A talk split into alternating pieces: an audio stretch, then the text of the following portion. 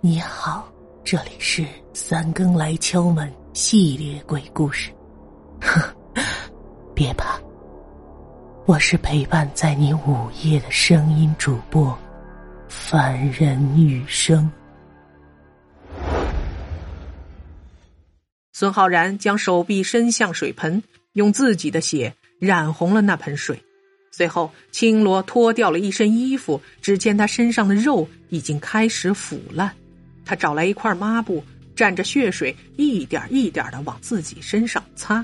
擦过的地方，皮肤开始好转。沈甜甜气得牙痒。原来青罗在靠孙浩然的血修复自己恶心的身体。孙浩然选择跟他分手，一定是被逼无奈。应该是青罗起先看中的是他的血液。孙浩然为了救自己，才选择这么做的。此时，孙浩然给自己止了血，虚弱的躺在地上一动不动。他真的是奄奄一息了。青罗的身体开始变得紧绷，很快就完全恢复了。他蹲在孙浩然的身前说：“其实我还真的蛮喜欢你的，放心吧，你现在还死不了。等我除掉那个女鬼，我就没有后顾之忧了。”到时候等你恢复好，我们就真的在一起了。但如果你到时候不肯，那就别怪我取了沈甜甜的命。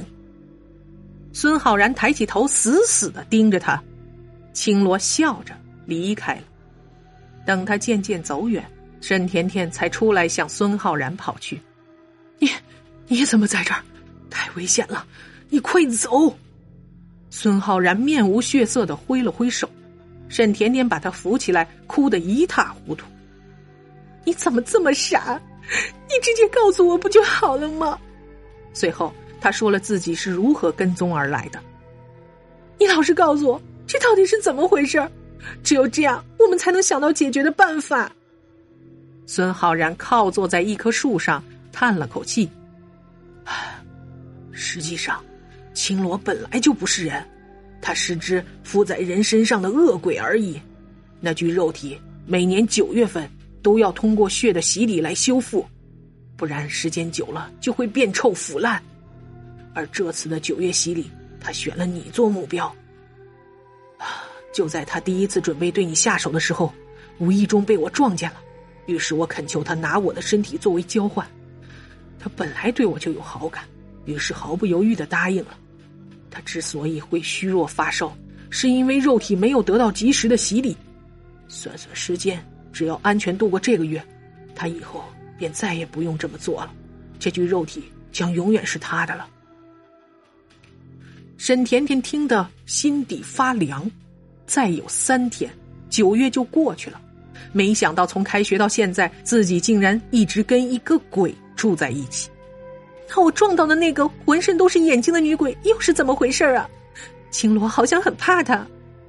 孙浩然解释说：“鬼如果想在阳间徘徊，就要补充自身的阴气的。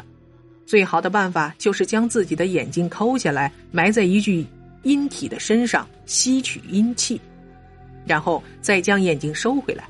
而阴体便是青罗这种死人肉身的体质，所以才会有鬼把眼睛埋进了他的身上。”沈甜甜遇到的那个鬼体质和青罗一样，身上那么多的眼睛都是别的鬼埋在他身上的。